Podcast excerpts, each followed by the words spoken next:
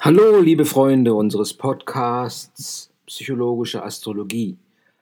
Heute werden wir uns wieder einem Thema der Psychologie widmen. Es ist der achte Podcast und nachdem wir im siebten Podcast etwas näher auf die einzelnen Lebensstufen eingegangen sind, die Erik Eriksen erläutert hat, starten wir nun mit einer weiteren Folge in der, der Entwicklungspsychologie.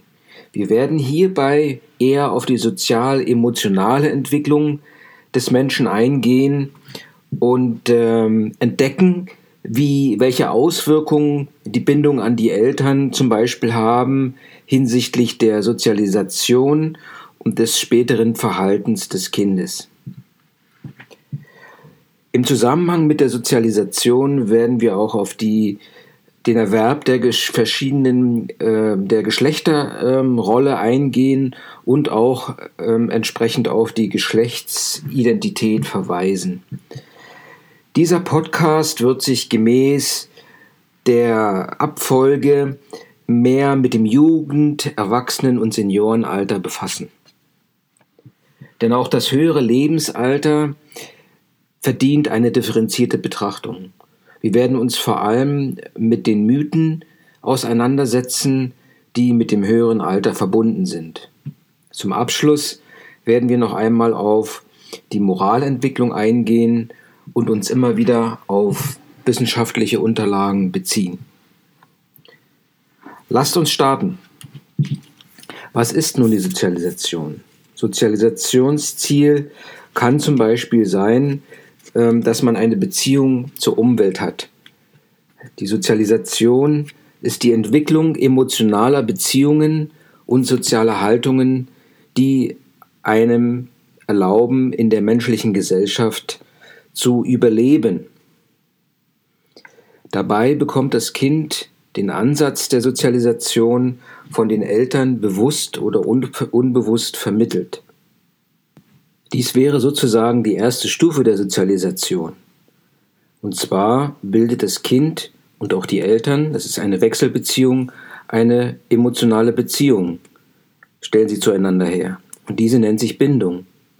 Diese erste Bindung ist eine emotionale Beziehung zwischen den Personen, in dem Falle dem Kind und den Eltern, die in der Lage sind, in vorhersehbaren und angemessener Weise auf Signale zu reagieren. Demzufolge ist diese Bindung eine sehr wichtige erste Beziehung, die das Kind in der äh, ersten Lebensphase macht. Die Bindung als solche ist natürlich nicht ausreichend. Die Bindung äh, hat auch eine gewisses, ein, muss ein gewisses Qualitätsmerkmal haben. Und ähm, zur Ermittlung, Ermittlung äh, dieser Qualität der Bindung im Kindesalter gibt es den sogenannten Fremde Situationen-Test. Der Test hat eigentlich genau festgelegte Schritte. Und zwar wird das Kind in ein Zimmer gebracht, das ihm unbekannt ist, und in diesem Zimmer befinden sich altersangemessene Spielsachen. In Anwesenheit der Mutter wird das Kind dazu ermutigt, die Spielsachen zu benutzen. Nach einiger Zeit betritt eine fremde Person das Zimmer und redet zunächst mit der Mutter, dann wendet sie sich an das Kind. Während sich die fremde Person mit dem Kind beschäftigt, verlässt die Mutter unauffällig das Zimmer, um nach kurzer Zeit zurückzukehren. Das Verlassen des Zimmers durch die Mutter wird noch einmal wiederholt, wobei die Mutter dieses Mal das Zimmer so verlässt, dass das Kind es bemerkt. Im Test wurde das Verhalten der Kinder in der Situation Mutter verlässt den Raum und Mutter kehrt zurück analysiert. Als Ergebnis dieser Analysen wurden die Kinder vier Gruppen zugeordnet, die vier unterschiedlichen Bindungsqualitäten entsprechen. Kinder mit sicherer Bindung zeigen eine gewisse Unsicherheit, als die Mutter aus dem Zimmer ging. Nach ihrer Rückkehr suchten sie Nähe und Kontakt zur Mutter, wollten beruhigt werden und fingen dann allmählich wieder an zu spielen. Kinder mit ablehnend unsicherer Bindung schienen äußerlich auf Distanz zur Mutter zu gehen, teilweise wurde die Mutter nach ihrer Rückkehr sogar ignoriert. Ambivalent unsicher gebundene Kinder wurden, als die Mutter den Raum verließ, deutlich unsicherer und ängstlicher als Kinder mit sicherer Bindung. Von der zurückkehrenden Mutter ließen sie sich nur schwer beruhigen, zeigten aber gleichzeitig das Bedürfnis nach körperlicher Nähe. Kinder mit desorganisiert unsicherer Bindung waren nach der Rückkehr der Mutter eher konfus und verwirrt, lehnten teilweise Körperkontakte ab und vermieden oder vermieden Blickkontakte mit der Mutter. Dieser Test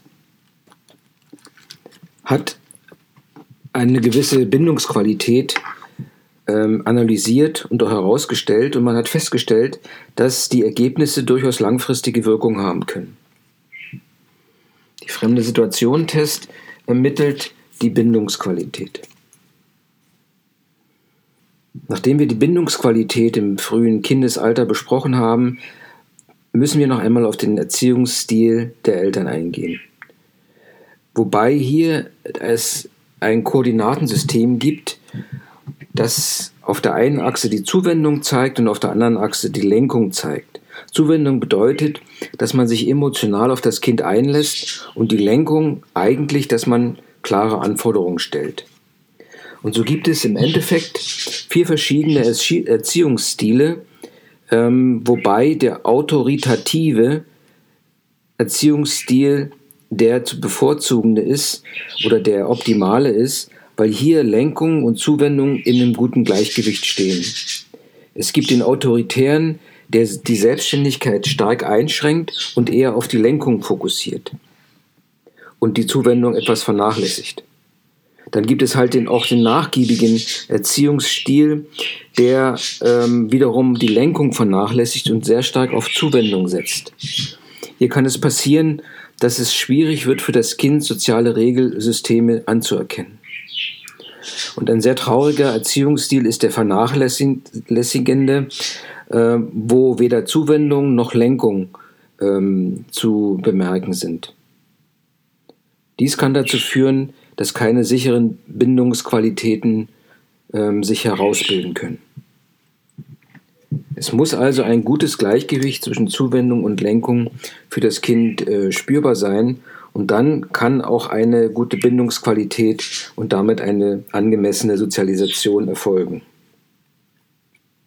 Die angemessene Sozialisation beruht auf, äh, ermöglicht äh, ein gutes geistiges Wachstum und kann auch dem, äh, kann sich eigentlich nur durch die enge Beziehung der Erwachsenen zu dem Kind herausbilden. Dies hilft dem Kind, seine eigene Persönlichkeit ähm, auch anzuerkennen und äh, herauszubilden. Und im Rahmen der, dieser Sozialisation muss die Persönlichkeit des Kindes geachtet werden und natürlich auch das Potenzial gefördert werden. Nun spielt nicht nur die Familie eine Rolle in der Sozialisation, sondern auch die Schule später. Sie ist eine bedeutsame Sozialisationsinstanz, wo die Kinder lernen, soziales Verhalten äh, zu leben. Ähm, das ermöglicht ihnen, später handlungsfähig und den sozialen Erfordernissen im täglichen Leben gewachsen zu sein. Nachdem äh, die Rolle der Erziehung äh, für die Sozialisation kurz angerissen wurde, ähm, geht es weiter. Und zwar ähm, bildet sich im, im, im, im weiteren ähm, Kinder, Kindesalter, Jugendalter schon die Geschlechtsidentität und die Geschlechterrolle heraus. Kinder erleben biologische Unterschiede, die einfach äh, körperlich oder hormonal bedingt sind. Ähm, und es ähm, gibt später auch entsprechende äh, einer Wahrnehmung psychologische Unterschiede. Das äußert sich im Verhalten oder in Einstellungen. Das kann man bei Kindern schon beobachten, wenn die Mädchen miteinander spielen und die Jungs miteinander spielen, gibt es unterschiedliche, einen unterschiedlichen Umgang untereinander, aber auch ähm, die Spiele selbst sind unterschiedlich.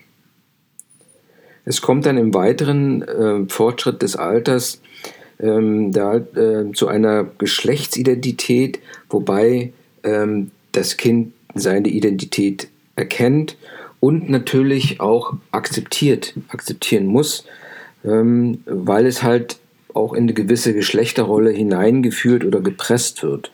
Geschlechterrolle bedeutet, dass Verhaltensmuster oder Erwartungen erfüllt werden, die ähm, dann durchaus in Stereotypen ähm, sich, ähm, sich äh, artikulieren können, die je nach äh, Kulturkreis klar definiert sind.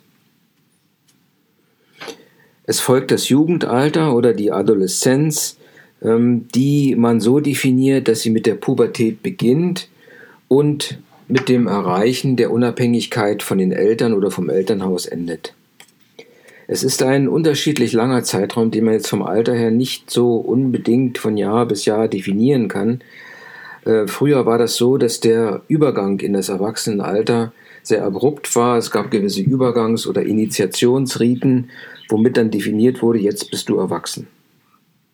Dabei ähm, ist die Adoleszenz, das Jugendalter, äh, physisch gesteuert und zwar werden dort ähm, Hormone gebildet, die eine gewisse Geschlechtsreife erzeugen und ähm, damit eigen, gewisse sekundäre Merkmale hervorrufen, ähm, die dem Jugendlichen zeigen, okay, er verändert sich und wird, äh, steuert dem Erwachsenenleben zu. Auf der anderen Seite gibt es auch eine psychologische Komponente des Jugendalters, der Adoleszenz, wobei dieses, diese psychologische Komponente ähm, im Zusammenhang steht mit der Übernahme der Verantwortung für das eigene Leben. Und das hängt damit auch zusammen eine gewisse finanzielle Unabhängigkeit. Heutzutage klafft eine große Lücke zwischen der physischen und der psychologischen ähm, ähm, Adoleszenz und dem Abschluss ähm, der, der Pubertät, sagen wir. Kann passieren, dass äh, Kinder Kinder bekommen, ähm, obwohl sie noch gar nicht ähm, Verantwortung für ihr eigenes Leben übernehmen können, weil die finanzielle Unabhängigkeit noch gar nicht gegeben, äh, gegeben ist. Am Ende der, des Jugendalters sollten die Jugendlichen eigentlich eine eigene Identität oder Ansätze für eine eigene Identität gefunden haben und damit ein, für sich ein stimmiges Konzept ihrer Pflichten und Rechte definiert haben. Und dies äh, führt zu einer gewissen ähm, Eigenidentität oder Wahrnehmung der eigenen Identität, die sich dann ähm, in der Übernahme von Verantwortung für sich selbst und andere ähm, sich äußert. Die Sexualität wird ebenfalls ähm, stärker wahrgenommen, ähm, wobei ähm, natürlich vorher auch der, der, Kontakt mit dem anderen Geschlecht ähm, eine Rolle spielt, um einfach hier die Partnerschaft als Übungsfeld zu sehen, inwieweit die eigene Identität schon so weit ist oder geeignet ist, um Verantwortung für sich selbst und andere zu übernehmen. Die Sexualität spielt dabei in der Selbstwahrnehmung eine große Rolle. Die bildet sich stärker heraus, vor allem im Rahmen der Partnerschaft, wobei erkannt wird oder erkannt werden sollte, dass Sexualität verschiedene Funktionen hat, nämlich vier Funktionen. Sie dient der Fortpflanzung, kann Lust erzeugen, kann Beziehung stiften und stiftet auch Identität. Wobei in diesem, in diesem Spannungsfeld der Herausbildung, die sich bei der, das sich bei der Herausbildung der Identität äh, bildet, es darum geht, die Identität zu definieren. Wobei die Identität ähm, sich herausbildet aus dem Konflikt zwischen Selbstbild und Fremdbild, also was andere Menschen von einem haben. Und in diesem Spannungsfeld um aus diesem Spannungsfeld herauszukommen oder eine Lösung zu finden, muss es eine gewisse Zukunftsperspektive geben, die dann äh, Pläne für die Zukunft definieren. Um diese Zukunft auch gut angehen zu können, muss der Jugendliche gelernt haben oder sollte der Jugendliche gelernt haben, Situationen, in denen er sich befindet oder die sich für ihn ergeben, realistisch einschätzen zu können. Nachdem er sie eingeschätzt hat, und die, äh, die verschiedenen Alternativen äh, evaluiert hat, dann, dann kann er auch entsprechende Entscheidungen treffen. Dieser Prozess ist sehr wichtig, ähm, um eine positive Einstellung für die Zukunft zu haben. Nachdem das Jugendalter so halbwegs abgeschlossen ist, beginnt das Erwachsenenalter, wobei hier verschiedene ähm, ähm, dann halt ähm, die Erwachsenenrolle übernommen wird.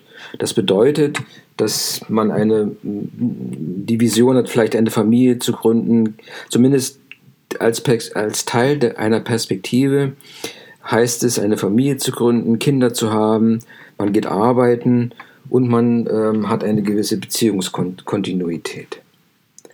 Und dies ist dann, sage ich mal, äh, der Beginn des Erwachsenenalters, das sich dann halt die nächste Zeit durchaus ähm, hinzieht, ähm, wobei ähm, es dann im späteren Erwachsenenalter durchaus zu einer ähm, zu Veränderungen kommen kann.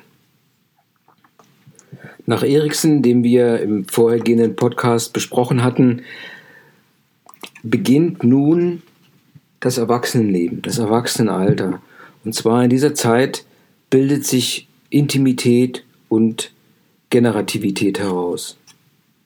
Das heißt, nach Freudschen Konzepten, nach Freudschen Begrifflichkeiten bedeutet das Liebe und Zugehörigkeit, Intimität und Generativität nach Eriksen. Die Intimität ist die Fähigkeit zur festen Bindung an eine andere Person,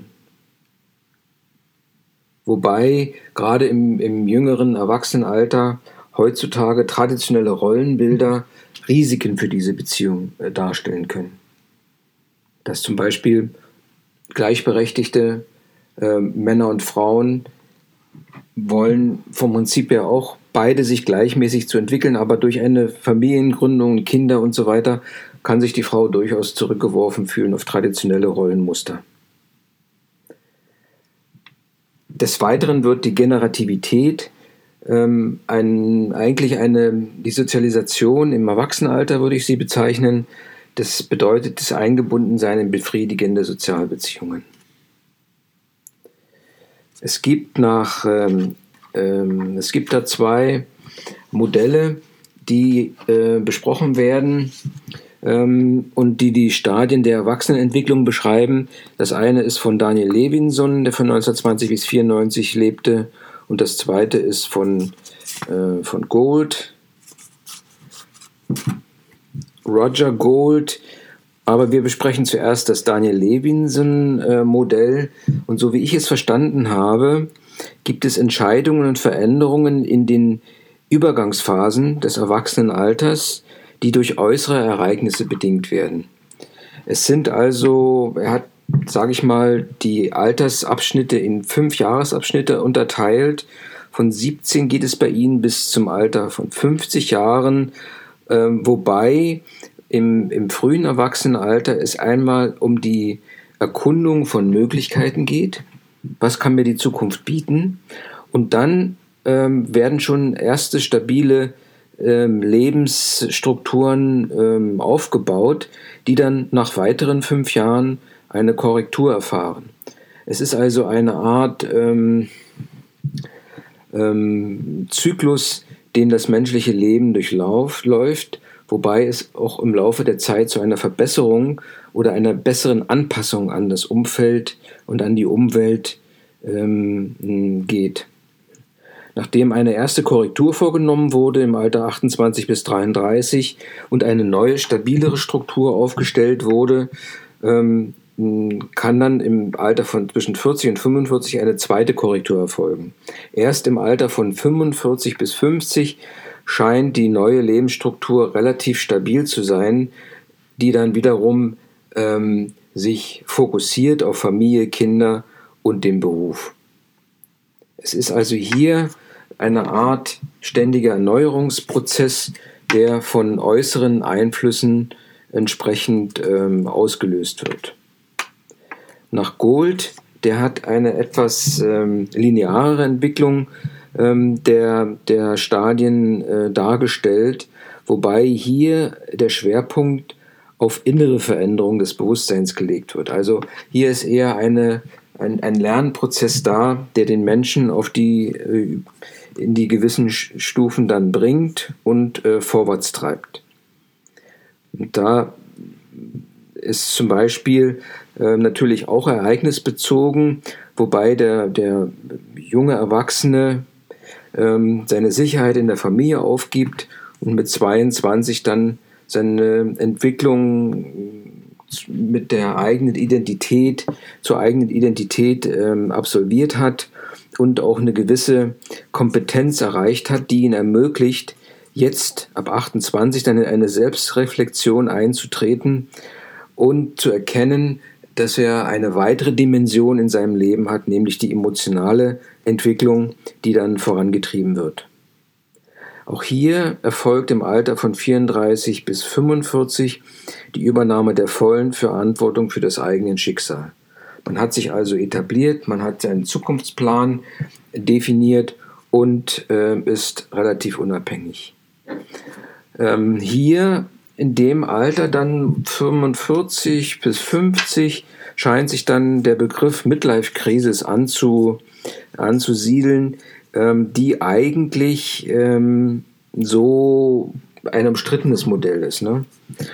Sie kann aber entstehen aus dem Vergleich des Erreichten mit dem Gewollten und ähm, aus der Erkenntnis, welchen Entscheidungs- und Handlungsspielraum man in der Zwischenzeit erreicht hat.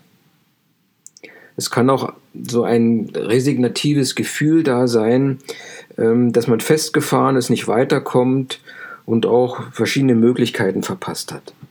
Dieser Moment ist eine gewisse Krise, aber die Krise ähm, kann bewältigt werden, wenn man eine gewisse Bewältigungskompetenz sich im Laufe der Zeit auf der Grundlage seiner eigenen Identität erarbeitet hat und man kann daraus eigentlich nur gestärkt ausgehen.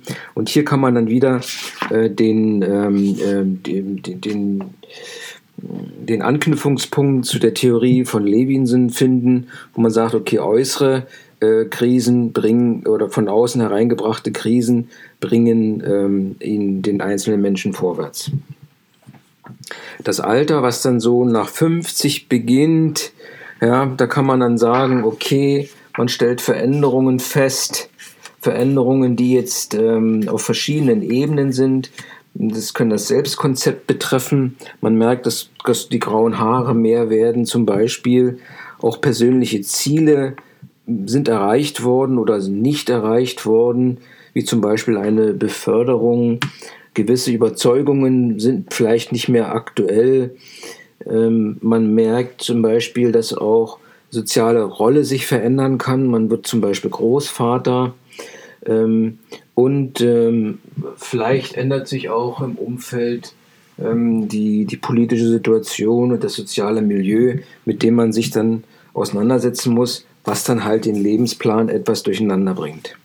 Und das ist im Alter nochmal ähm, ein ganz wichtiger Schritt, weil natürlich das Alter bedeutet, dass gewisse Fähigkeiten zur Anpassung an wechselnde Lebensbedingungen ähm, nachlassen. Das kann man nicht von der Hand weisen. Und so entstanden natürlich auch gewisse Mythen, die mit dem Alter verbunden sind. Man sagt, dass alte Leute depressiv sind, wobei aber Studien zeigen, dass viele alte Menschen mit ihrer Lebenssituation zufrieden sind. Man, ein weiterer Mythos ist, dass die Intelligenz nachlässt, dass die Alten verblöden sozusagen. Aber hier kann man sagen, dass auch die Erfahrung ähm, eine gewisse Weisheit mit sich bringen, mit sich bringt, eine gewisse andere Form der Intelligenz als die, ähm, die energieverzehrende Intelligenz der jungen Leute. Wenn man von davon spricht, dass alte Leute senil werden, okay, das ist ein Krankheitsbild, das kann gehandelt werden und muss behandelt werden. Auch der Sex, ein weiterer Mythos, ist eher ähm, kulturell bezogen. Man, junge Leute können sich nicht vorstellen, dass alte Menschen Sex haben können. Aber wenn der Mensch in seinem Leben positive und belebende Erfahrungen von Sex gemacht hat, also wenn er den Sex angenommen hat, dann wird er den auch im, Alters, im Alter weiter annehmen. Es ist klar, und das haben einige Studien auch gezeigt, dass die Ich-Stärke bleibt. Ältere Menschen können durchaus die Welt realistisch sehen, können Konflikte flexibel bewältigen und auch gewisse Befriedigung daraus ziehen. Voraussetzung ist allerdings, dass äh, der Körper gesund bleibt, denn in einem gesunden Körper wohnt auch ein gesunder Geist. Aber dafür kann man in den vorher vor davor liegenden Altersabschnitten durchaus etwas tun. Natürlich ist es unvermeidlich, dass man ein Alter erreicht, wo der, der Tod dann auch ein Thema wird. Im Zusammenhang damit muss gesagt werden, dass der Tod eigentlich, ähm, das sind die bei älteren Menschen, das Bedürfnis der älteren Menschen liegt darin, einen würdevollen Abschluss im Leben zu finden. Wenn man mit dem Tod konfrontiert wird, dann versucht man natürlich darauf auch emotional oder man reagiert einfach emotional darauf. Man ist deprimiert, verleugnet ihn und sogar so auch wütig sozusagen. Na, wer, aber im Endeffekt ist äh, auch für das hohe Alter bedeutsam, wer geistig gefordert wird ähm, und sich psychisch nicht hängen lässt, bleibt länger selbstständig. Nur er kann, ist dann in der Lage, seine Interessen zu pflegen und auch eventuell Sozialkontakte zu unterhalten und dieses dient dazu, ein positives Selbstbild zu behalten. Dennoch ist die Auseinandersetzung mit dem Tod wahrscheinlich eines der, der schwierigsten emotionalen äh, Situationen, mit dem man ja eigentlich im Erwachsenenalter schon konfrontiert wird, weil die eigenen Eltern oder Bekannte oder Freunde verstorben sind, ähm, sodass sich einfach die Haltung zum Tod auch verändert. Man erkennt mit zunehmendem Alter, dass er zum Leben dazugehört, während für junge Menschen der Tod scheinbar kein, kein Thema ist. Wenn jemand gestorben ist, der einem nahe stand, dann ist es in erster Linie der Schock, den man bewältigt, bewältigen muss. Es ist eine richtige Schocksituation und man möchte in der ersten Situation die Situa äh, das, den Tod rückgängig machen. Es kommt zu einer Depressionsphase, aber im Endeffekt bleibt einem nichts anderes übrig als die Akzeptanz. Und dies ist die Trauerarbeit, die von jedem bewältigt werden muss. Der Tod gehört zum Leben und zum Leben gehört auch eine gewisse Moral. Lawrence Kohlberg, der von 1927 bis 1987 lebte, hat hier eine Theorie aufgestellt, wo er ähm, drei verschiedene Stadien der Moralentwicklung beschreibt. Einmal die präkonventionelle, die konventionelle und die postkonventionelle Moral. Wobei diese drei Stufen jeweils zwei Stufen haben. Also sind im, in der Summe sind es sechs Stufen. Der Mensch kann sich allerdings nur immer nur auf einer Stufe befinden und arbeitet eigentlich die Stufen der Reihe nach ab. Wobei je höher man sich in den Moralvorstellungen entwickelt, desto komplizierter wird die Situation. In der präkonventionellen Stufe geht es eigentlich nur darum, dass man den eigenen Nutzen sieht, Angst vor Strafe hat und nach dem Motto lebt, wer böse ist, wird bestraft, wer gut ist, wird belohnt. In der konventionellen Stufe ähm, hat man erkannt, dass äh, es allgemeine moralische Regeln gibt, die eingehalten werden müssen oder sollen, wie zum Beispiel Versprechen sind zu halten oder man bietet älteren Menschen einen Platz in den öffentlichen Verkehrsmitteln an, man achtet seine Eltern und all diese konventionellen Moralregeln. In der postkonventionellen Phase oder auf der postkonventionellen Stufe der Moral entwickelt der Mensch eine eigene Perspektive für sein moralisches Handeln. Wobei dies natürlich eine sehr komplizierte Situation ist, weil es passieren kann, dass man sich mit der, dass man sich im, im Gegensatz oder im Kontrast zur konventionellen Moral ähm, da befinden kann. Ja, das war wieder mal ein sehr umfangreicher und intensiver Podcast. Ähm, ich muss dazu sagen, es ist ein großes Thema und es wird auch schnell nur im Schnelldurchlauf behandelt. Man kann sich da vertiefen, es gibt da Literatur. Ähm, Im Endeffekt haben wir in diesem Podcast, in dem achten, sozial-emotionale Entwicklung behandelt, noch einmal die Auswirkungen der Bindungen an die Eltern für die Sozialisation dargestellt, wobei wir diesen, ähm, diesen schönen Test erläutert haben. Ähm, wir sind auf die Geschlechteridentität eingegangen und ähm, sind vor allem nochmal die einzelnen Phasen oder Stufen des Jugend-, Erwachsenen- und Seniorenalters durch, äh, äh, durchgegangen. Ähm, wir haben auch etwas über den Tod gesprochen, auch ein großes Thema, aber irgendwie schmerzhaftes Thema, aber es, er ist eben mit dem höheren Lebensalter verbunden. Es geht vor allem um eine differenzierte Betrachtung des Alters und um eine auch differenzierte Analyse oder Betrachtung der, der Mythen, die mit dem Alter zusammenhängen. Und am Ende sind wir nochmal auf die verschiedenen Stufen der Moralentwicklung eingegangen, die uns zeigen, welchen Spielraum man hat als Mensch in der Gesellschaft. Ich hoffe, auch dieser Podcast war wieder von Interesse. Ich glaube, er ist etwas länger geworden als die vorhergehenden. Ähm, wir werden sehen, wie es weitergeht. Ich wünsche euch alles Gute, viel Spaß. Psychologie ist ein interessantes, weites Feld. Und ähm, ja, keep on rocking. Alles Gute. Tschüssi.